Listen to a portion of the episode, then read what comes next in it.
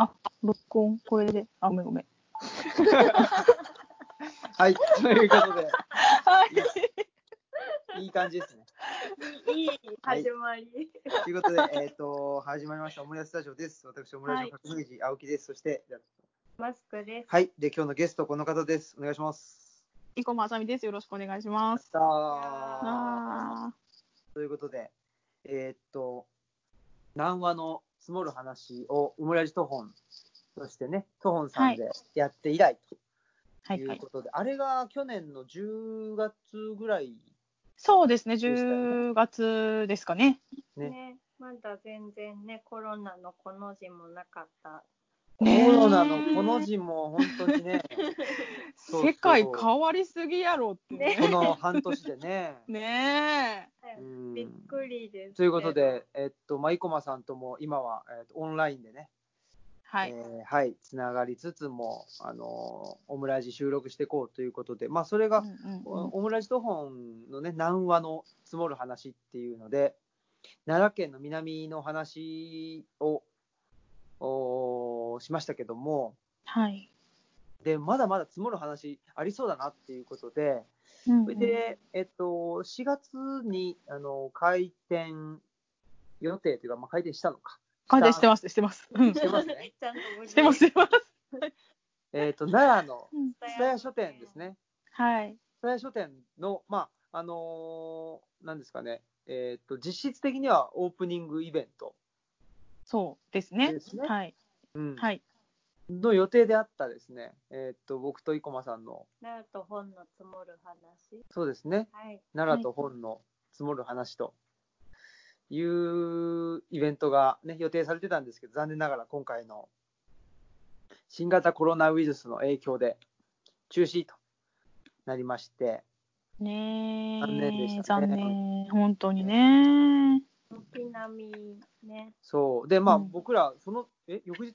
その次の次の日かな？ふつ二日後、うん、2日後？かな？2日後にもね、うんイベントを予定してて、あの写真家の石川直樹さねんとね、うんうんうんうん予定していたんですけど、そちらも中止になりまして、うん。ねえ。まあ、残念だったなとは思うんですけど、本当です今度またね。うん。あのーまあ、このポス、えー、とコロナが落ち着いたら、またね、えー、と生駒さんとイベントしましょうということで、まあ、今回はそのプレ、んプレイベント、違う、イベントプレプレトーク。プレトークイベントプレ、プレトーク。はい。トークプレトークっ。ていう感じでね、やっていいきましょうってことで考えてたんですけどね、まあ、どうしようかなということで、えっと、うんその、こんなね、あの、コロナ云々になる前は、あの、まあ、本と奈良っていうので、いろいろですね、まあ、日本書紀が1300はい。1300年ですね。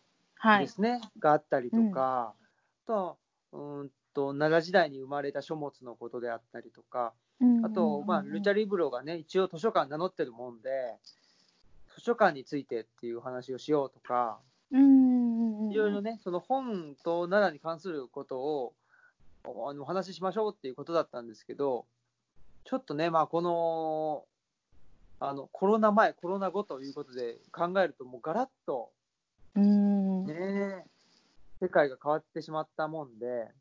ちょっとこれはですね、ポストコロナの世界を、世界というか、ポストコロナの奈良をどううん。我々は生きていくのかっていうお話をはい。しましょうということで、まあ、方向転換というかですね、そうですね。ちょっと方向を。ねうんはい一気に現代的な話も含めつつ、うんまあ、かといって我々が話すので、うん。ねえーっと、ものすごいビジネス的な話にはなりようがないということは あるんですけど、はい。でもなんかこれ逆に今まで、なんて言うんだろう、あの、いろんな、あの、事情があったりして、その、こんな風だったらいいなって思ってたことが今まではできなかったことが、うんうんうんうんこのコロナっていうんでちょっと、みんな、なんでしょうね、えー、なんあの一人だけなんかすると、えっと、周りの人と一緒じゃないから、うん。平等じゃないんだとか言って、あの押さえつけられてたものが、もうん。うそんなこと言ってらんなくってどうにかこうにか、うんうみんなで生き延びるしかないんじゃないんじゃないっていうふうになんかちょっと切羽詰まった感じになっててなんかいろんなその、うん、アイデアがあったらなんかどんどん試せるんじゃないかっていうそういう世の中になってきたような気もしていてですね。うん。そういう意味で、なんかどんどんあのアイデアを我々で出していけたらいいのかなっていうふうにはい。思っているはい。という感じですからね。はい。ですね。そう、なんか今、ポストコロナって言ってたけど、そのポストが来るのか、ウィズなのかっていうね、ところありますよね。ね。え。そう。ここもそうだ。ねなんかポストとか言ってるけど、なんかそれ見れるのかな、自分もねそう、そでそれを見れる保証もないし、うん。とかいろいろ考えちゃいますけう。ど。うん。ウィズコロナっていうのもね、あねねえ。言われてそう、ますだからね、言われてますけどね、なんかもう単純に観光とかが本当に今までみたいなのが戻ってくるまでは、もう相当かかるだろうなっていう感じですよね。うん、まあ相当って本当に全然よ見えないなって思ってね、うんうんますよね。だからうんなんか形を変えてねもうやっていく感じにはなるのかなってね、うんうん。なんかねもともとがそもそもなんかねそれでおば万事 OK だったかっていうのもねそうでもないかなと思うところもある。うん。そうですね。うんうん。うん、だから、いまあ、なんて言うんだろう、その、奈良の、まあ、観光業はもちろん大打撃を受けてるわけですけど、うんうんと例えばその生駒さんの場合はその観光業だけでまあ生活を成り立たせてたわけじゃないじゃないですか。そのうんお土産物屋さんで、あのーなんだろう、お土産物屋さんがなりわいだったというわけではない。まあもともとねそういうそうですね。うんそう。なんか、そこら辺はちょっとやっぱりいろいろ考えてるし、やっぱり普段、普段っていうか、いつもだったらこの時期に出てくる観光関係のコンペみたいなのとかって結構あったりするんですけどね。あ、そうそう、市町村ごとだったりとか、県だったりとかいうのが、ちょっと今年は分からんっていうふうに言われちゃってるとか、あと、まあうん、後半に後ろ倒しになる可能性があるって言われてるとか、あるし、なんか、まあ、後ろ倒しになるぐらいね、楽観視というか、あの、うん。ね、でき、その頃は大丈夫とかなってればいいんだけど、もうなんかか観光キャンペーンとかもね、全部軒並みなくなってるし、あと、あれだね、あの、情報誌がね、あの、あなんつうの、もう出ない、出ないっていうか、統合されたりとかしちゃって。うんそうですよね。そうか。出してもそのここへ行こうみたいのがそう。まあねうん。できないですよね。うんうんうんうんうんうん。我々も最そうな近、うんあのー載った雑誌で関西文系散歩っていう。まあ、ムックみたいな、あの、と L マガジン社が出してるはいはいはいはいなんですけど、うん。うん。全然散歩どころじゃないっていう状況になってますよね。でなんか乗って本当にる、ねうん乗ってるお店も結構休業してたりとかねうちも休みなんで、だよね。って感じなので。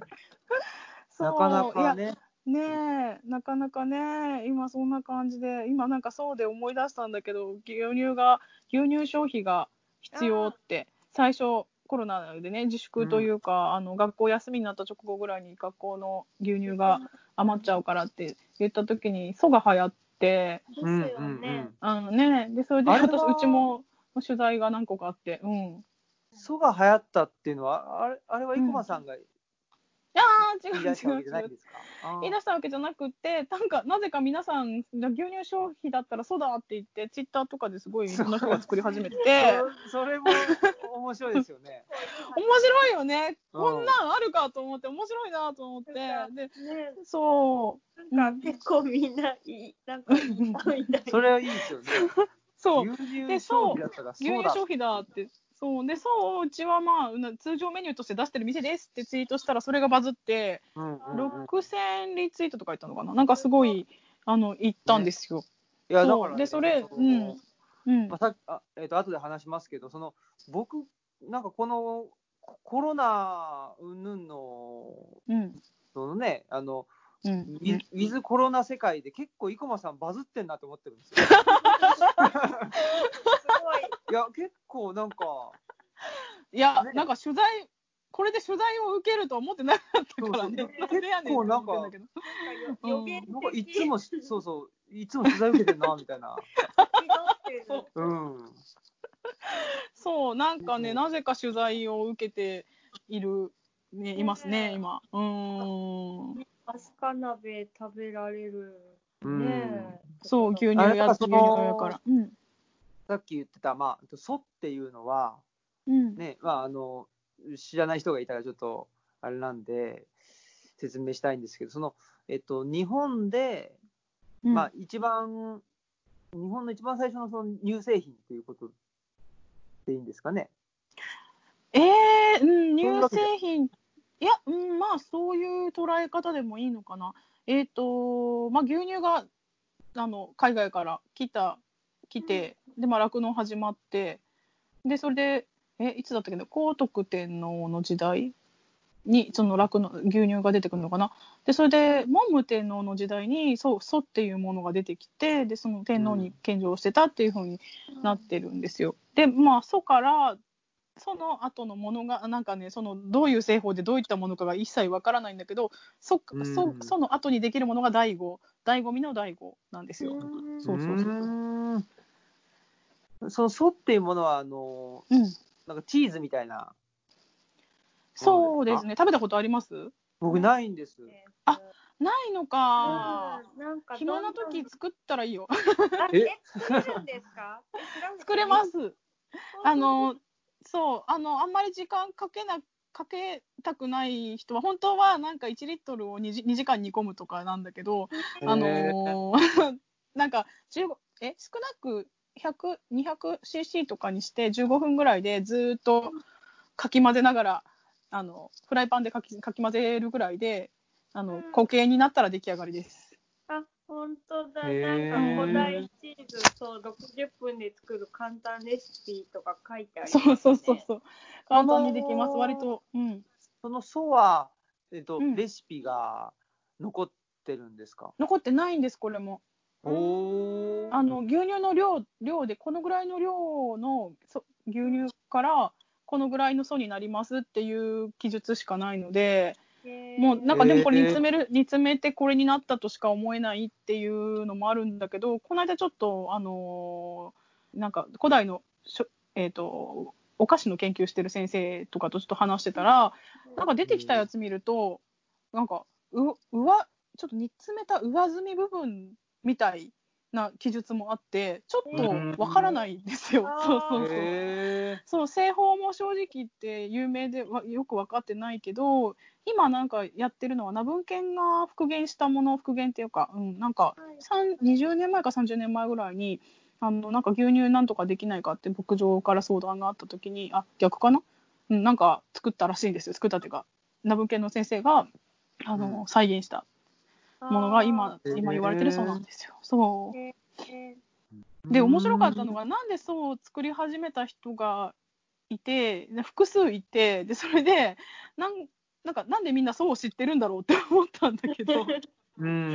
なんかちょっと捨てたもんじゃないなって思いまないした。なって思うね。なんかえなんでみ意外とそうを知ってるって思ったんだけど。なんなんか、かねこそう面白かったんですよね。なんかそうみんな知ってるのがすごいと思ってそうなんや。ねあうん、あれなんかなんかなぜなぜ知ってるかというと国語の教科書の副読本みたいなやつになんか古代古代の食事とかのところになんかうんなぜか製法が書いてあるバージョンがあったみたいで、それを読んだ人たちが、うん、うーん。なんか多分、そって何何なのか知ってるみたいな感じで。あやっぱり気になってたんですね、みんなね。みんなね気に気になっててでもそこまでする気はなかったんだけど牛乳が使えるってなった時に作り始めちゃった。んじゃないですかね。面白いですよね。ねでも、あの、うん。前に、なんだっけ、えっと、あの、三浦さん？あのえっと、ヤギ飼ってる、えーああ阿波の阿波の。阿波の、そうそう。はいはいはいはい。はい三浦さんの話聞いてたら、まあ、うん奈良うんっていろいろとその日本初みたいなものが多いっていううんね、ことも言ってて、うんまあ、あの伝統野菜とかも、ね、そうだし、あとはまあそうん。の、ねまあ、初めて一応国家ができたっていうことであったりとかね、うんいろいろあって、まあ、僕、そんなにその、そんなにっていうか、うんと右寄りの人じゃないので、なんか、いきなり。いきなり。ねあんまりね、その日本で初めてとか、うん。あんまり僕、そういうふうな言い方で何かを売ったりとかなんかするの、あとアピールしたりするのあんま好きじゃないんですけど。でもまあ、その歴史的事実としては、ね、そういうものがあるっていうのは、あのうん。どんどんなんか知っていきたいし、うんそのね、それで、まあ、例えば今回の「ソ」みたいな感じで、なんかね、あのうんみんなが自分で作ったりとか、ね、そのと、まあ、少しでも、なんか、あと古代の日本だったりと奈良っていうものが身近になるっていうのは、すごい面白い、面白い現象だなと思うんですね。ね面白い現象ですよね、本当に。うん。なんかこう、そもそも令和自体が万葉集の中から来てるっていうのとかも、うん、あるしね、なんか、ね。なんか令和もそうだし、本当になんか奈良奈良時代が来てるのかってすごい思ってて、うん。私は奈良時代の本を作りたいと思ってるので。そうう。そうんねねえ、いや、奈良時代のこと知ったら、疫病もね、奈良時代にすごい流行ったしね。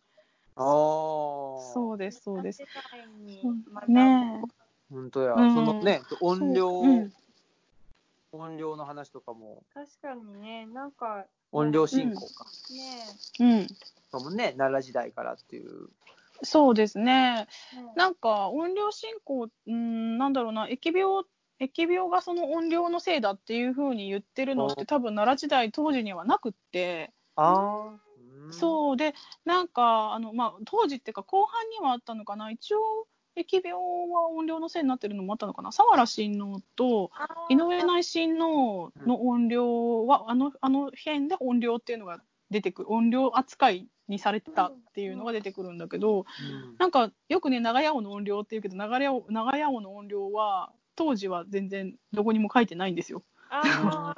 そう。それはいつ頃に長屋王の音量だうんぬんっていうのは、あ多分ね、へもう平安時代初期の日本領域って本の中にあ、長屋王があのお坊さんをぶったせいで仏罰が下ってあの死んだ、うん。殺されたっていう殺されたっていうか自殺自害させられたっていう話が出てくるんですけどなんかねその後にちょっと変な話が付け加えられててなんかそう長屋王がえっ、とどこだったっけな最初は四国のどっかの島に埋葬されたってそのうん日本領域の中では言われてるんだけどそこの島の中でもうなんか埋葬した途端にみんながバタバタ死んでしまったので周りの島の人たちが。うん。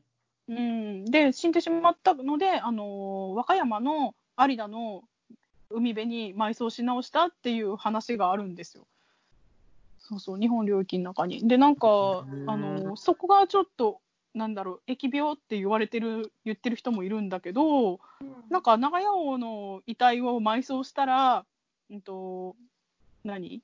えー、と人が死んだとしか書いてないのでそれが疫病だったのかどうかはわからないっていううん。私は思ってるけど、ね。うん、特死かもしれないですしね。そうそうそうそうそう、うん。そう。まあなんかその長屋王の気が強かったみたいなこと書かれ切ってそのオーラみたいなものがうん。強くてみんな死んでしまったみたいなこと書かれてるんだけどそれが疫病っていうのはイコールではない気がするなっていうふうに思ってはいるとこですけどね。うん。うんうんうん面白いですよね。ね。面白いでしょ？でもなんか、うん。あのさっきその日本初っていうのが嫌だっていう話をしてたけどあの私は割と文献し文献では初めてとかいう風な言い方うんうんうんはするかな。だからうんうん。なんかこれは日本日本っていうかこの文献あなんか日本書紀とかってやっぱ最初の方の文献最初の文献だから日本書紀に載ってるのはやっぱり日本初っていうか文献で載ってる初初めてですっていう風な話はよくする感じなんで。うんうん。そうだから疫病の話もすごい今よ出てくるのが崇神天皇の時代の疫病の話でなんか日本初の疫病って言われてるけどそれも分かんないからねって思あってて。そうそうそう。そうその辺が、あの、うんきちっと踏まえった上で日本初って、まあ、そうそうそうそうそう。ね、日本初なんだけど、注釈がきちっとついててほしいんですよ。そうそう、そのそういうことですよね。そうそうそうそうそう。でたどれる最高のという意味で、そうそうそうそうそうそうそうそうそう。ってそのうん。たたりと疫病が結びついてあの、うん考えられてそれがなおかつ記記録されているっていう意味でのうんっていうとかね。そうそうそうそううんうんね、だって、まあ、縄文縄文時代だってね、その前だって、うんねうんまあ、何らかの疫病はあっただろうし、でも、ねそのね、あの、なんていうかな、えっと、まあ、形成人類学とかね、その、えっと、まあ、骨っていうものからは、その辺は、あの、ね、た、あの、たどることができないから、え。うん。ね、まあ、そこ、なんだろうな、日本初の疫病が縄文時代にならないわけであって、そうそうそうそうそうね、そうとかねそうそう。、例えばですけど、そういうことですもんね。そう、そういうことですね。だから、そう、崇神天皇の時代とか言っても、そう、みんなピンとこないけど、まあ、古墳時代なんだけどっていう話。あいや、うん、かな。なんかね、とにかく、複雑、複雑じゃないけど、なんか、疫病関係はそこの話がやっぱ一番出されるね。あの、うん。最初、最最初ですって言われがちなんだけど。うーん、そうか。まあ、その、あれですもんね、天皇の、うんうなんだろう、そういう、す崇神天皇がとか、ね、その、うんうん。天皇の、なんていうんですかね、その、えーっと、来歴というか、あと歴代の天皇の順番と、うん。そのあの西暦うんうんうんうんうんうん。でいうとってね、どれぐらいその、っていうのもあります合ってないね。ねそう。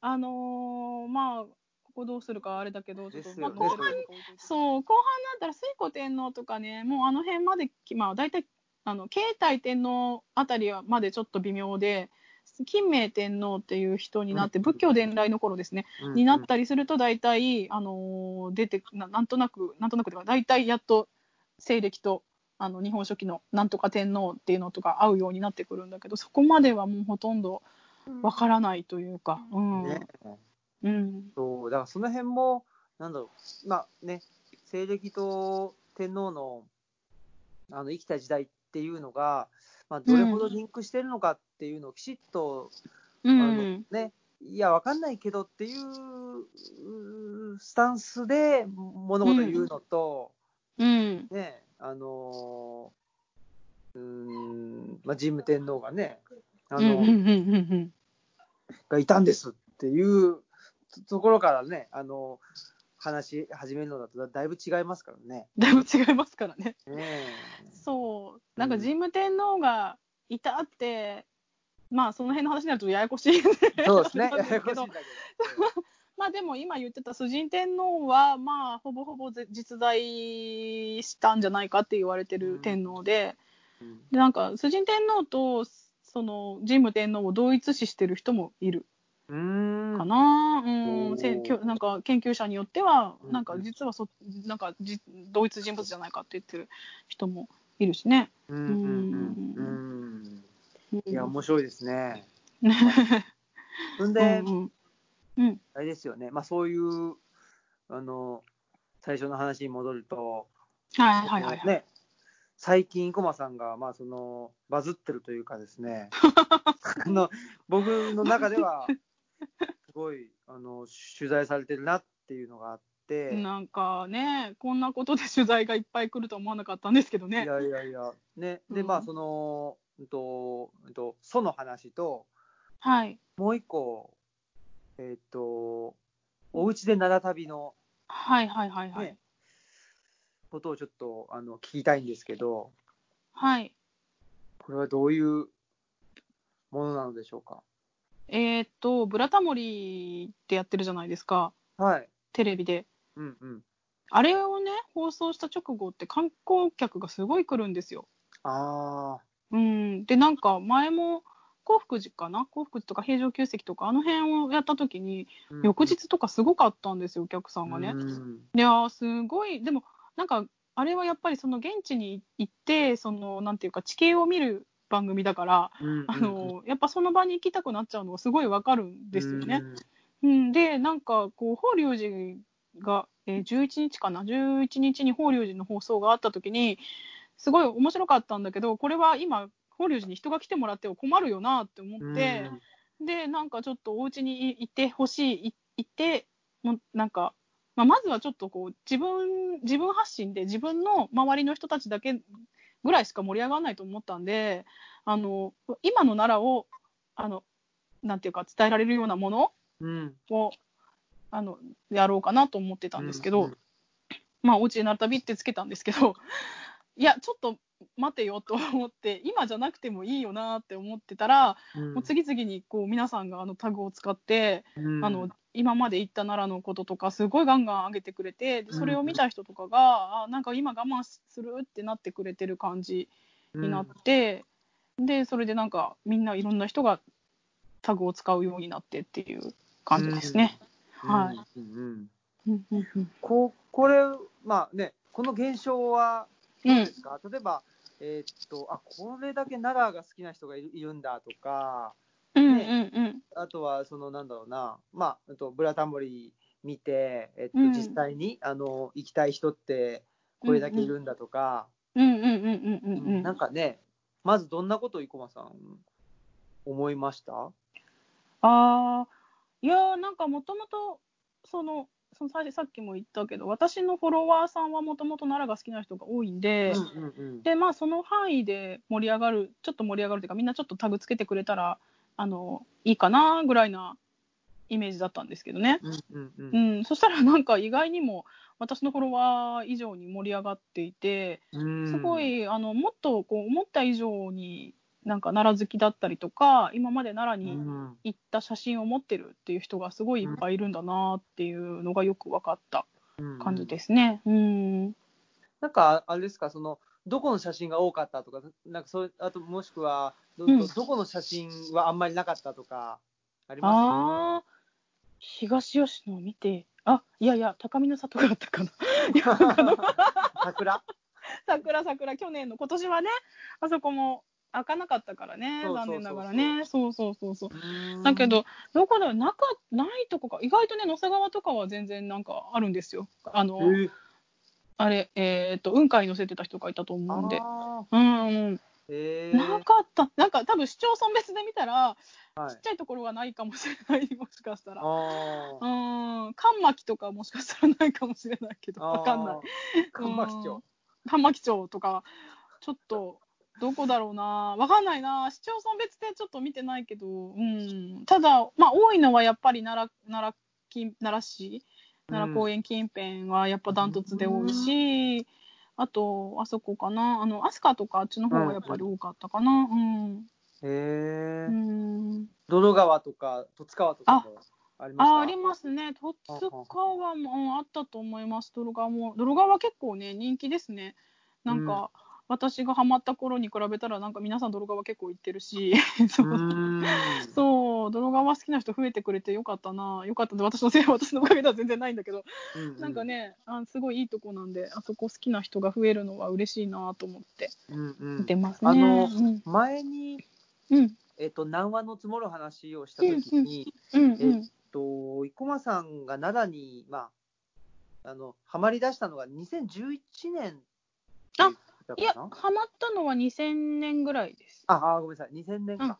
うん。で、泥川にハマったのが2010年です。あ、2010年。うんうんうん。うんで、その、まあ、2000年と2010年比べても、うん。2010年の方が、うえっん。と、奈良に来る人が増えたっていうそうです、そうです、ねそうです、そうです、そうこです。ともおっしゃってましたけど、うん。これで2020年なので、うん今、うん、そういう意味ではね、うん10年。そうそうそう、10年ごとの定点観測としては、これいかがですか、い。やーでも、そう、2010年よりも、えー何年だっけな、3年前ぐらいにすごい、2010年がやっぱり、今までですごく多く感じてたんだけど、うんあのうん震災の後にガクッと落ち込んで、でそこから、まあ、それ、2010年より前ぐらいに戻ったなーっていうぐらいだったんですよね、なんかうんうんうん感覚的には。それがまあ、このインバウンド需要もありで、もうなんか観光観光言い始めたりもしてたので、こあこ何年かな、2年ぐらいは、2年、3年ぐらいは、すごい多い感じがありましたけどね。うん。そうか、インバウンドだから、日本人の人がね、あのーうんえー日本人で今までと奈良に来てなかった人が来たという、まあ、こともあるかもしれないけど、うんそれ以外のね、中国の人とか、まあ、東南アジアの人とか、そうそうそうそうそう。っていうのもありますもんね。そうですね。でも結構ね、宿の人とかと聞いてたら、まあ、日本人も多くなってるって話はすごく聞くので、あまあ、になんか、うん、まあ、多く、なんか観光する人口がすごく増えてるのかなって、あと、まあ、奈良を選ぶ人も増えてくれてるのかなっていう感じでしたかね。う、うん。うん、うんうん、うん。まあ、それでね、あと、まあ、お家で、ね、あの奈良旅が流行ったはいということもありますけど、やっぱり、まあ、今のね、とコロナの、うん、ウィズコロナ社会としてはですね、うん、ちょっとやっぱりね、えーこのウィズコロナがポストコロナになって、また元に戻って、同じように観光とかインバウンドで、うん、あのね、経済が成り立っていくっていうことって、うん。ちょっと考えにくいなっていうのうが僕のん、印象なんですけど、はい。コマさん、どういうふうに、なんかまあ、現時点ですけど、もちろん。うん、うん、うん。その、うん。うーん。いやーなんかこうやっぱり今まで人に来てもらうっていうことを仕事にしてたんでうん基本的にはね。うん。何かイベントするにしても、まあ、本書いたりとかなんか記事書いたりしてても基本的にはそこに現地に来てくださいっていうようなことが目的でやってたものなのでうん。すごいそれそれそれを根本的なことができなくなるっていうことがすごいまあどうしようっていう感じにはなってるんですけど、うん、だからこの、まあ、ポストのな時代になるまでがどれぐらいなのかがまたわからないっていうところもすごくあるんですけどね、ただまあちょっと皆さんみんなに何て言うかなこういつまでも会えないのも辛いし私は人に会うのがやっぱり好きだなって今回すごく思ってしまってて。そう。もうなんかやっぱりこう会えないっていう状況って結構辛いなと思ってて今。うんうんうん。まあなんかね、こうやってあのオンラインで話をしてられるので、まだね、少しはこう、あの、なんていうか、全然、なんかもう誰にも会えないっていうほどではないんですけど、うん、ちょっとね、そこら辺が、どう、どうす、どういう風になっていくのかなっていうの、ちょっとまだ、まだね、整理がついてないところではあるんですけど、ねえ。ですね。ねうん。あの、まあ、なんですかね、えっと、収録前にもね、ちらっと言ってた、えっと、開疎化っていう、はいはいはいはい。ね、開くに疎開の疎に、うんまあ、うん。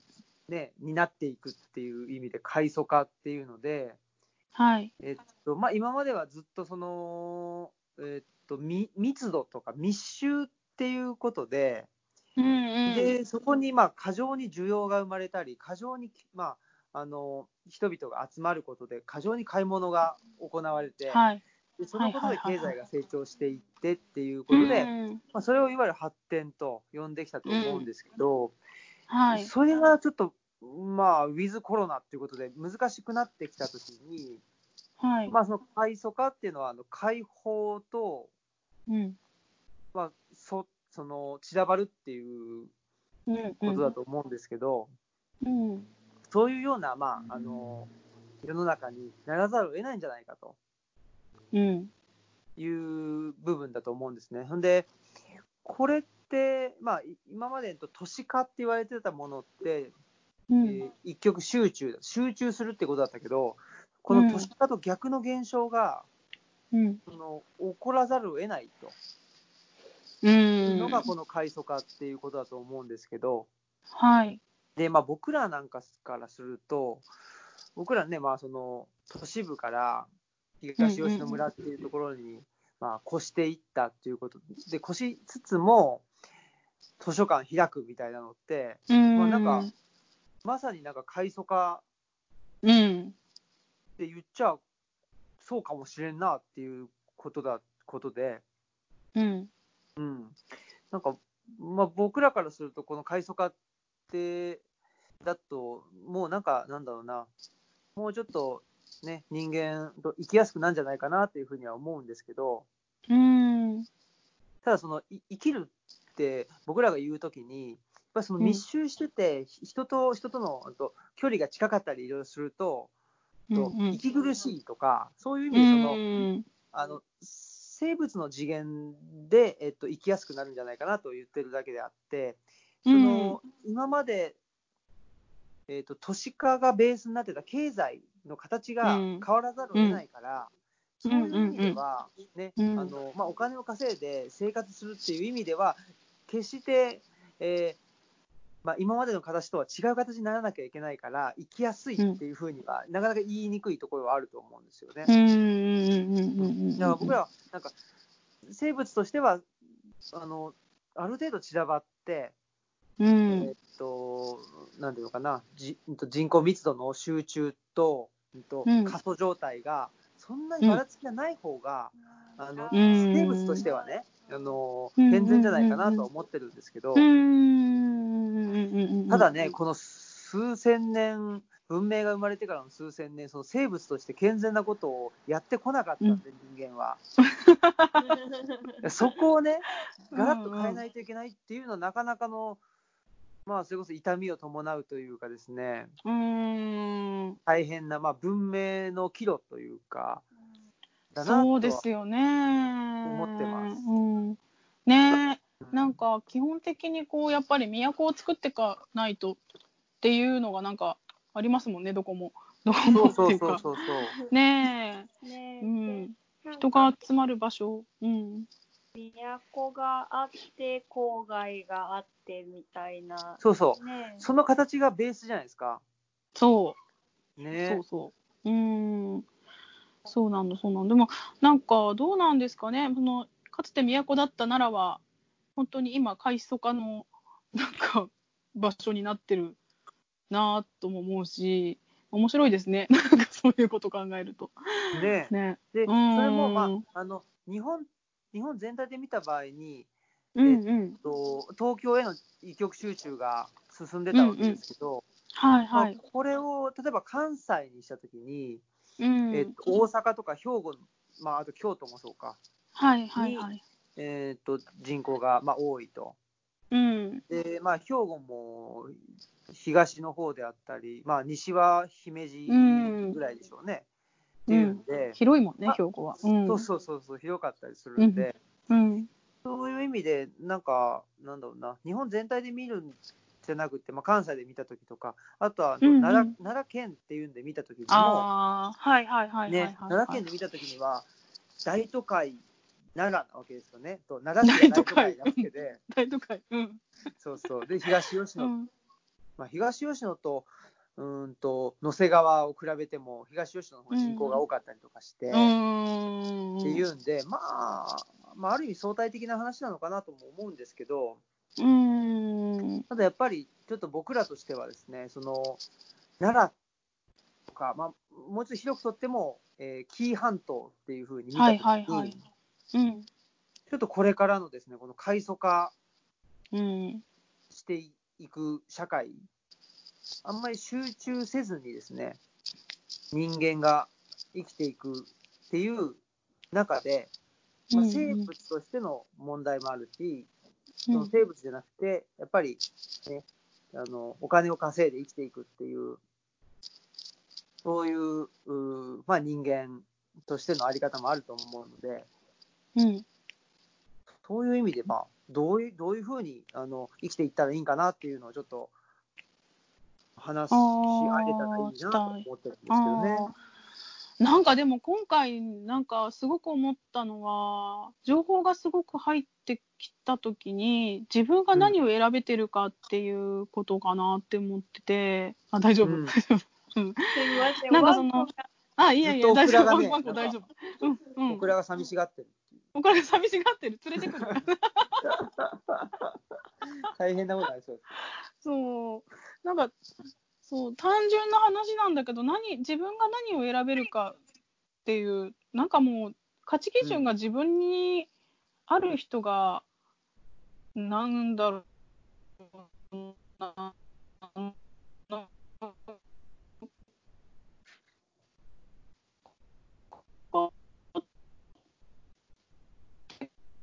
や、やっぱり、まずは必要になってくるのかなって思ってうん。ますけどね。うーん、だから、どうしても海辺に住みた、海辺から離れられないっていう人は、うん。やっぱりこう奈良では暮らしていけないだろうし、うん。そう。うん、だから、なんかその、しもう言ったら本当に会社ですっごいおじいちゃんな社長がね、もうこんなコロナがなんだって言って、あのもうちょっとこう、な緊急事態宣言が解けたらもう大丈夫ってなっちゃって、で それでなんか、もうあのクラスターになってしまう危険とかも顧みずに、またもう会社に戻ってこいってみんななっちゃって、で、またみんな同じ生活に戻るっていう人ももしかしたらいるかもしれないし、でもなんかそういう会社、そういうところを選ばずに、もうそこをやめて、もうちょっとこう自分の身の安全を選ぶ方向うに仕事を変えていく人とかもいると思うし、なんか、まあだからなんかそもそもの仕事の形、なんだろうか、あのリモートでできる仕事が増えていくっていうか、増えていくっていうか、増え、うん、なんだろうな、リモートでできる仕事を選ぶ人が増えるうんのかな。うん、うん増えてで、そうそうう。ん、うん、うん。で、多分、その、うんその時のリモートでできる仕事って、うん今まであったんだけど、うん、なぜかその会社に行ってやってたことだと思うんですよ。はいはいはいはいはいはい。だから多分いすぐには新しいリモートでできる仕事って生まれなくって、うん、別に会社でやってたけど、これうんリモートでできんじゃんって、うん、うん。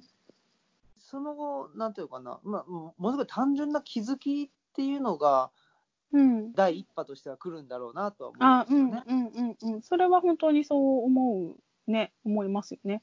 ねうん、で、そこは、まあ、ほっといてもそうなるんだろうなと思うし、うん、あの、うんそれはいいんですけど、それで、じゃあ、多分第2波として、うん、そうそうしたときに、まあ、会社に行かないことによって、いろんな仕事が、うん、仕事っていうかな、いろんなことが、いいろんなことっていうか、今までの生活がちょっと変わっていくと思うんですよね。うん。例えば、通勤途中でうん。何か買うとか、あね、そういうのがもしかしたらなくなっていって、あ、はいはいはいはい。もうちょっと、例えば、まあ、お店で何か買うとか何か食べるっていうと、ピンポイントで、うん、あの今日何時に、えっ、と、あの店で食べようっていうふうにする、その生活のスタイルになっていく。例えば、なんかちょっと、ね、あの通勤が当たり前だったら、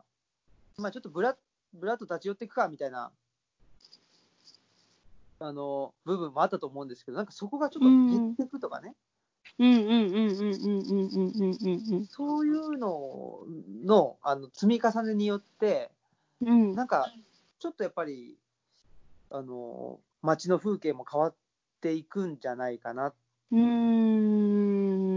て思っていて、だから既存のやっぱり、えっとお店だったり仕事って、ちょっと減っていって、うん、うん。その時にまあ、あの在宅とかテレワークの人が増えた時に、じゃあその人たちが何を求めてるのかっていうことになっていくんかなとは思いますね。で、そこで、あうんの新しい仕事うん、が生まれてきたりとかうん、うん、うん、するんじゃないかなっていうふうにはうん。思ってますね。うん、確かに確かに、そうですね。なんか、そう、うん。まあ、結局ライフスタイル変わるよね、完全にっていう話ではあるし、そうそうそうそそこからどうなるかって話ですよね。そうですね。ね。そうそうそうう。んそこからどうなるか。で、あのー、えっと、ちょっと、ちょうど、この収録日の今日ですね、あの昼間に、はい。えっと、僕ら仲間と、あの、読書会をしていてですね、うん。うんうんうんえっ。と、このうね、あ、うねじゃない、宇野常弘さん はい。の、遅はいいインターネットっていう本を読みまして、はい。はい。はい。えーっと、宇野さんで、1978年生まれのあ方で、同じ年やわ。うん。あ、本当ですか？あ、1970、はい、同じ年ですわ。はい。おー78おーうん。あの、っていう人で、僕、そんなに読んで、読んでこなかったんですね。はいはいはい。で、まあ、メインはそのインターネットとかで評論書いてらっしゃりらっしゃったりとか、うん。その、うん、あの、なんていうのかな、インターネットが、まあ、出始めたっていうの、出始めた時に大学生で、で、そこに、まあ、いち早く、そのインターネットの可能性にキャッチアップして、うんうん。で、えっと、そのインターネットの可能性っていうのをいろいろ、まあ、あの追求したとはい。いう人なんですよね。はいはいはい。うん。で、僕はまあ、なんでしょうね。インターネットってそんなに使わ、使わないっていうか、その本当に情報を調べるためのツールっていう感じで。思ってたぐらいの人間で、はい。やっぱり、なんだろうな、その、大事なのは、とリアルであって、一緒一緒にご飯うんうんうん。食べることだよね、みたいな、ちょっとやっぱり、まあ、ふあの、古いというか、まあ、あの、うん今まね、その従来の価値観っていうのの結構人間なんで、はいはいはい。そうそう結構ちょっとね、なんかまあ、う宇野さんが言ってることって、えっと、インターネットとかゲームとか、うん。まあ、サブカルチャーとかをベースにしてるんで、なんかね、ちょっとまあ、いわゆるその、オタクっぽいっていうか、うんそういうところだったから、あんまり、あの、なんていうかな、読んでこなかったんですけど、今はい。回、この、オスインターネットって読んで、うん。すごい面白かったんですけどね、なんか要するに、うんそのインターネットが、まあ、ツイッターとか、インスタとか、そういうその情報を、まあ、いかに早く上げるかとか、そのうん。情報うんをいかに早く大きく、広く拡散するかとか、そういうふうに、うんそういうふうのためだけのツールになっちゃってるっていうことをすごく嘆いていて、で、僕は、あ、インターネットってそんなもんじゃないと思ってたんですけど、このインターネット黎明期のね、インターネットの可能性を知ってる宇野さんからすると、いや、うん。インターネットってこんなもんじゃないよと。うん、もっとその、まあなんていうかな、民主主義のプラットフォームになりうる可能性があったんだよっていう、う。はー。結構ねインターネットの可能性を信じてるんですよ。あー、なるほどね。へで、ーこれっ、て、うん、まあテレワークとか、うん、ね、そういうんで、まあ、あのインターネットとか、えーっとまあ、SNS とかね、あのもう、なんていうのかな、うーんと、使わざるを得ないような状況になっていった中で、かその、今までツイッターとか SNS とかって、その、なんていうのかな、情報を早く、あの広く拡散するぐらいしか使ってこなかった部分もあったんですけど、うん。でそれによって実際にひ人を動かす、人が来てもらうためのツールって感じでしたけど、はいはいはいはい。この、えっ、と、ウィズコロナ時代において、まあその観光っていうのと、このインターネットっていうのの関係の仕方を、もう一度、うんなんか、改めて考えるって大事だなって思ったんですよね。ー今までのその、うんと、観光とインターネットの関係、インターネットとか SNS の関係じゃなくて、うん。ちょっとこのコロナ時代の、えっと、インターネット、SNS とお観光。の関係をちょっと改めて。なんか考えていきたいなと思ってうんいたところだったんで、はいはいそのはい時はいにちょうど、うんえっと、おうちで奈良旅のね、はい。はいはいはい。生駒さんがバズってたりしたんで、うん。そういう意味でなんか、あこれ、こういうのって、あの新しい観光とインターネットの関う係ん。の一つなんじゃないかなっていうのはすごく思ったんですよね。うーん。なるほど。なんかね、観光っていう言葉ってや、もともとさ、あの、その土地の光を見るって書くじゃないですか。うん光を見るって観光なんですよ。で、なんか結局、今すごい観光って言葉がすごい軽んじられてるのが、そういうちょっと商業的な方向でしか打ち出せなくなったりとか、その土地に新しいものを作ったら人来るだろうみたいなこととか、その、うん。なんていうか、土地の意味を無視したことをすごくしてる場所とか、すごく多くなってると思うんですけど、なんか、あの、もともとのことに立ち返るのが大事なのかな、その観光って言葉の意味の再定義が必要になってくるんじゃないかなって思うし、で、なんかもう、観光と旅行ってどう違うのってすごいいつもこう考えたりするんだけど、私はどちらかというと、その旅って言葉の方を大事にしたいなと思ってて。うん。うん、でまあまあ観光って言葉も嫌いでは当然ないしあのその光を見るってすごいことだなと思って、うん。私はやっぱり奈良の光をすごい見てきたから今なんか奈良にすごい惹かれるものがあるので、うん。だから観その光を見ることっていう光を見るためにその場所に行くっていうことはすごく楽しいことだと思うんだけどなんか旅はね多分そのその場所に行くまでのことも全てひっくるめて旅だしその移動中のこととかもすごい全部なんか目的以外のことも全部旅その一つのことは旅かなっていうふうに思うしでなんかあのなんだろうな受け取るものがまた変わってくるのかなのその場所例えば東大寺に行ったら大仏見たっていうのが観光になってしまうっていうだけではなくって、ちゃんとその、まあ、なんか仏だ大仏様の意味とかもうそこら辺も含めてちゃんと知るっていうことでなんかもまとめて旅っていう風な旅ななんかそ、まあ、よそから行くから結局旅になってしまうと思うんだけど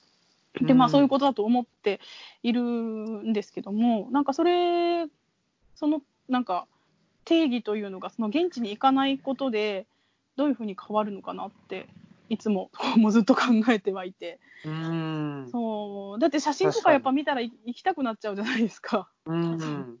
でもそう考えると、うん、まあね、僕が、まあ、観光って言ってたことって、その生駒さんのね、あのうん。おっしゃることを踏まえると、観光地となんか切っても切り離せない関係にある気がしてて、はいはいはいはいはいはい。でも旅って、うん、旅地とは言わないわけであって、そうです旅っねて。そのプロセスじゃないですか。そうそうそうそうそうそうそう、ね。うん、工程が全部旅かなと思って。うん、ね、だから、もしかしたら、うんと、まあ、東大寺に行くだとか、法隆寺に行くとか、うん、まあ、一種の目的ですよね、そうやってね。うん、目的地があって、そこに行くのが観光になってしまってるんだけども、うん、でも、実はそのプロセスが、あの、なんていうのかな、人間にとっては豊かなものであって、ね、あの、えっと思い出うん。にな,、なるっていうことを考えると、この旅を、うん、旅とかも、このプロセスの部分をどう、まあ、あのインターネットというのを通じてきちっと、えー伝えていくかとか、うん、と、なんていうかな、まあ、アーカイブしていくかっていうのも一つ、なんか面白そうなテーマだなっていうのは、そうですねすね。うん、だから、なんだろうか、現地にあんまり行けなくなってるしまうということになると、やっぱその現地の本来の意味、うんうんうん。なんかほん、なんかその場所に行って何かを見て終わりっていう観光はもうないなと思うので、なんかすごくこう、まあ、動けるようになったとしても、やっぱりそんなにこう、なんだろう、もう、ほいほい動ける感じじゃないことになるんだったら、うんうん。なんか、うんなんで、なんかやっぱその大大事にする、なんつうんだろうな、その場所の、場所を大事にするのが必要になってくるなと思うと、やっぱりその場所の意味を伝えることと、その伝え方が必要なの、必要っていうか、うん、なんか重要視されてくるのかなと思ってるんですけどね。うんでもやっぱりそれってその今回のコロナ云々じゃなくてりやっぱり前々からね、うん。そのなんていうんですかね、まあ、スタンプラリーみたいなもんではい。そこに行けば OK みたいなね、うんうん。それって本来の旅の楽しみから比べるとすごいあのなんていうのかな。楽しみ肩、ちょっと損してるよとか、なんか そういうのとか、まあ、損してるだけだったらいいんだけど、それによって、そのね、現地の文化であったり、歴史っていうものが、うんまあ、ないがしろにされてしまうっていうことが、今まで、うんまあ、起こっていて、でそれっておかしいなっていう問題意識が、生駒さんの中にもあったと思うんですけど、はいはいはい。それでまあ今回のコロナっていうのがあって、うん。そのね、ほいほいどこにでも行ける状況じゃなくなっていって、やっぱ一回一回大切にしようよっていう、うん。ね、その旅する側の人間の経験としても大切にしなきゃいけないし、うん。その現地のあの文化とか、現地の人うんうんうんうんの、うん。あのまあ、気持ちも大切にしようよっていうような旅のすね。うん。仕方を提案できるいい、まあ言ってはいい会にするしかないというかですね、なのかなっていう気も。うん。ね、ちょっとそういう方向にしていきたかったというか、まあ、そういう方向を大事にする人たちに習ってこういう場所ですよっていうことを、うん。なんか広めるというか、なんか訴えたい、訴えるっていうか、なんかそういうことが作れるメディアを作ろうと思っていたところだったんですよね、ちょっと前までね。そうそうそう。で、まあ、それ、そのメディアを作るのは、まあなん、ちょっと私の方も、私の方っていうか、いろいろ少し様子が見えてきたらもちろんやろうとは思ってるんですけど、なんか結局、こう、11月ぐらいからいろいろやろう、やろうっていうか、いろんな、本当に現地に、地元の人たちに直接いろいろ会って、そのうん現地のいろんなこう、なんていうか問題点だったりとか、まあなんか観光関係のことだとか、あと地元の人たちのいろいろな、まあ、つながりの話とかいろいろ聞いてたんですけど、まあ青木さんにも聞いてたんですけど、でなんかそれがね、ちょっと、もうちょっとゆっくりできるかなというか、もうちょっとこう、なんか、なんだろうか、こう、やりながら手探り、手探り手探りやっていこうと思ってたのが、まあ、これはやらざるを得ないし、うんそういうことが必要になってきてるのかなっていうふうには、すごく思ってはいるところですね。ううんん。でもすごいわかります。その、うんなんだろうな、経まあ、まあ、この半年ぐらいで計画立てて、うん。えーっと、一歩一歩やっていこうかなって思ってたものが、うん。ね、いや、そんな時間ないわってなってきたっていうのは、そうそうそうそうそうそう。めちゃくちゃ必然になったというか、うんそうそうそうそうそうそう。理由だがね。そう、理由ができてしまったっていうか、そうそう。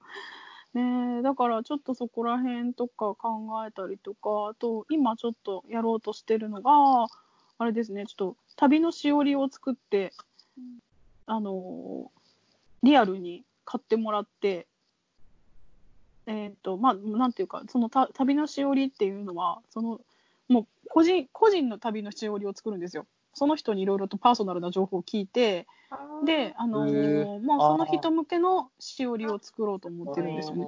うそう、ただ、まあちょっとエリアとかは多分こうちょっとあるあらかた決めとかないと、ちょっとそんななんか収集つかなくなるなるたら困るので、でいくつかのエリアから選んでもらって、例えば自転車で巡りたいとか、あとなんか食べ物、美味しいものを巡りたいとか、こういろいろなこうものを選んでもらって、でその中から、まあ、ちょっとこのこの人の個人的な情報とかもちょっと聞いて、何が好きかとか、どういうものに興味あるかとか聞いて、で、まあなんか歴史が好きとか、まあ歴史が好きな人結構奈良は多いかもしれないんですけど、うん。なんかどういうところに観点を置いたらいいかっていうんで、もう本当個人的な旅のしおりを作るっていうことをちょっと今しようとしてて、で、それに、あの、現実のお土産を、あの、後で一緒に送るっていうことを、ちょっと来週あたりにしようと思ってて、実は。へーそうそう旅の処そういやなんか方箋みたい。うん処方箋みたいですね。処方箋みたいな。そあの人のーうん。に合った旅を配そうそうそうそう。そうそうそう。だから、あのーあれなんですよね。なんか、ちょっと今、飲食店もすごい困ってるけど、お土産物屋さんももう当然困ってるし、うんで、なんかね、ちょっとそういうところのものを、こう、いくつか送ってあげたら、まあ、奈良に来たがってる、なんか来たか、来たいって思ってる人たちが、ちょっとそれでね、少しあの元気になってくれたらいいなとも思うし、うん、元気になってくれたらいいなって変ですけどね。でもなんかなんだろうなこう商売をすごいゴリゴリやりたいわけでは当然なくってなんかそれ商売したいんだったらそんな一人一人の情報聞いたりとかしないので大変効率悪い。そうそう。なんですけどちょっとそこら辺を今あの本当に明日明日は無理だけどちょっと数日以内に形作ってでそれでちょっとは早めにリリースはしようかなと思ってるところなんですけど、まあ、これがねだから本当に動けるようになったら別に必要がないものかなとは思ってるんですけど、まあ、ちょっと今ね動けなくてゴールデンウィーク中に奈良に来たかった人たちがすごくいるので、なんかそういう人たちが少しでもなんか楽しんでくれたらいいなっていうふうに思ってますけどね。ううんん。いやね。ーやっぱりちょっと生駒さんの活動から目が離せませんねこれは。なんで？なんでそんな。いやいやなんかウィズコロナにおウいて。ィズコロナすごいっすね。いやーでもさなんかこういうの別にピンチャンスとは全然思ってなくっててか全然嫌本当に嫌なのこのピンチがチャンスっていう言葉は大っ嫌いなんでうんだってピンチはピンチやしって思ってて、なんかねそうただうなんかでも基本的にこう私はすごくやっぱり奈良が好きで来てて、で奈良で商売させてもらったりとか奈良の仕事してる中でもうなんか何をしたらいいのかっていうのはいつも考えてる。何をしたらっていうかうんなんか思ってるとこなんでなんかこうなんか自分一人が良くなるなりたいってことは全然思ってないので、なんか今いろいろと飲食店関係もなんとかなんないかなって思ってるとこなんですけどね。まあでももちろん自分の商売も成り立てていかないとまずいんで、うん。そこはそこで考えていくんですけど全体的に、ね、うまくいかないとな。とにかくそうそう飲食店関係だと今とにかくね奈良の人ってそんなに外食をもともとしないんで、確あかうん、だからすごい今テイクアウトがすごく増えてるけど需要だけふあじゃあ供給だけ増えてて需要がそんなになんかないのかもなって、うん、ちょっと思ってて需要需要を増やしたいなと思ってる。そうですうね。んもったいそうない。うんもったいないしねと思っててね。確かにね、その奈良で住んでて、奈良で働いてる人がそこまで、そうテイクアウトってやっぱ働いてる人がすごい便利うなのん、かな。そうそうそうそうそうそう。ね、でもなんかそこそこ値段のするレストランとか料亭とかもすごい安い価格で出してきたりしてて、そう。でなんかもともと好きだったり行ってみたいなって思ってたお店がこう手軽に食べられるって嬉しい反面なんかもともとの、ね、料金設定では当然ないのでなんかこういうのってなんかなんとかなんないかなってなんとかっていうかううんっていうふうに思ったりしててで500円のお弁当のとことそのなんか本当だったら1万円ぐらい夕飯はかかるようなお店とかがこう同一のところに並べられてしまうのもそれはそれでどうなのかなとかも思ったりしてて。うーん。なんかねいや考えることがすごく多いね と思って日々。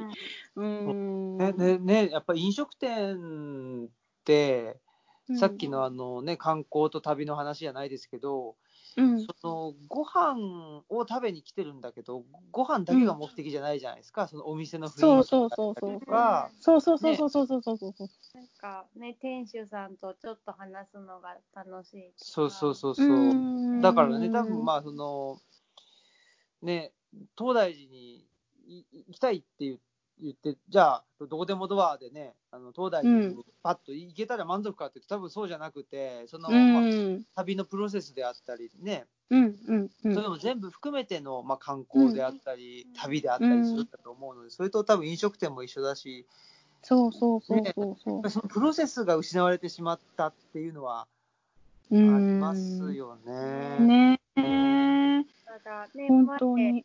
生駒さんが奈良に住んでなかった時に、奈良が足りなくなって奈良に来てたっていうのも、うん。プロセスとか、なんか人に会ったりね、で話したりするのとか、全部ひっくるめて奈良が足りなかったのかなと思う。うんうんうんうん。いや、ね本当にそうだと思う。う。うんんから、なんか今ね、なら足りなくなってる人もきっといっぱいいるんだろうなと思って。そう、ねそうなんですよ。で、逆にやっぱりこのハッシュタグ作ってみたら、しんどくなったっていう人もいて、行けなくなっちゃったっていうことをね。ああ、なんかようん余計こう、そうそうそうそうう。そうそうそう。で、私はやっぱり、うん、なんかまあそういう人もいるかもなっては思いながらも、やっぱりこう、今できるだけ、あの、いけないから、みなんかまあ過去の写真とか、まあみなんか見てもらってっていう風な方向で考えてしまっているけど、まあ人それぞれなんで、まあ、そこはもうちょっといろいろいろ選んで、皆さん、まあ見たくなかったら見なくていいと思うそうですし、よね。うん、でも別になんかそれが例えば友達だったとしても、別に、あの、なんか私が友達だからってそこ無理やりね、なんか見ようとしなくても全然いいと思うので、うん。うん、まあここら辺はね、だから、うん、なんでもそうなんだけどね、結局、なんか、みんなね、この部分好きだけど、ちょっとこの部分合わないなっていう部分とかもうんあるじゃないですか。ねなんか人付き合いの中でね。うん。だから、ここら辺はね、本当なんか結局何を選ぶかの価値基準が結局戻るけど、話がちょっと戻りますけど、そこら辺がしっかりしてればいい話なのかなって。ねだからそれがうんまあ、本当に、えーっと、個々人の価値基準、うん。個々人に価値基準が求められるっていうかね、個々人がそういうものを持つもの、も持つことが求められる時代にそうですなっていくということね。で、ね、うんなかなか、ね、しんどい部分も、そうそう、あるかもね。ちょっと、この、うん、あまりにもバッサリ来ちゃったからねっていうのがあるけどね。そう、だからなんか、けちょっと思ってるのが、マス、マス、マスっていう概念がなくなるかな、うん、大衆的なもの、うん、っていうのが、なくなるとは言わないけど、多分マスコミっていうか、ニュースを、あの、流す人たちっていうのは絶対必要だと思うので、なんか、マスコミっていうのは、まあ、あんまなくならないのかなと思うんだけど、その、広告関係とかは結構淘汰されるんじゃないかな。淘汰っていうか、すん広告広告に大きい費用をかけられるところがもうなくなってくるんじゃないかと思って。ううんん。ね、そうするとね、まあ、こちらのコンシューマー側としても、うん。じゃあね、何を基準にして物を選べばいいのっていうことになってきますもんね。今までは、ねねそのうん広告が、まあ、ドーンと打たれて、で有名人使ってたものがね、やっぱ一番、え。うん。あなんかいいのかなとかね、思っちゃったりうんうんうんしてたわけうん。ですけど、それがなくなっていったときに、自分たちは何を基準にして物を選んでいったらいいのかっていうのは、そう、だからわかんマス、その、大その大衆に向けたものっていうのではなくって、個人に向けたものっていうのは増えてくるかもしれないな、増えるっていうか、うん。だからこれ、ううん。ん、そうさっきの話。そうそうそうそうそうだからあれだう。な、うん。あなたにおすすめの、それでも普通にいつもやってたやってるな。レファレンスなんだけど、レファレンスそうねってレファレンスサービスなんで。いや、それを、なんかわかんないけど、実際に来れなかったりするわけで、なんかあーもう一歩。ね、そのプロセスとか体験が失われてしまってるので、うんうん。ここも、まあでも、いいか。ああ、でも、なんか、レファレンスのやり方とかも、なんか、あれかな、今までとかってどういう感じでやってたんですか？うん結構今までうん。はなんかその、割と個人的なお話とかもうんうん。たくさんする中で、うん。別に本人がそのなんかうん。本ないですかって言ってなくても、うん誰々さんは多分これですよって言って、はいはいはいはいあとまあそのなんだろうカカレントアウェアネス的にこう、うん。今まで借りてる本の傾向から、なんか勝手にこの人はこれを借りるだろうと思って、んなんか黙って刺しとくみたいな、みたいな形だなったんですけど、でもそれってやっぱこの場所が前提なので、うどうしようかなっん。ていうのはありますね。あーそうだからそれって全く同じことだと思うんですよね、う今の話んうんうんね。うん。うん。ねそやっぱりねあの、旅もそうだし、その今までは、なんていうんだろうな、あのやっぱり、えーっと、き肝は自分で経験してくださいと、それが一番いいんだから、はそうそうそそうそのリリード、リード文というか、そこを我々が用意して、う。うん。うまい具合にそのとと動線作ったら、まあ、ね、あの良かったのかもしれないんですけど、うん。そうじゃなくて、なんかもう一歩踏み込まないといけないのか。どうなんかなっていうところがちょっと今の、そのなるほど。うん。わわからんとこですよね。うーん。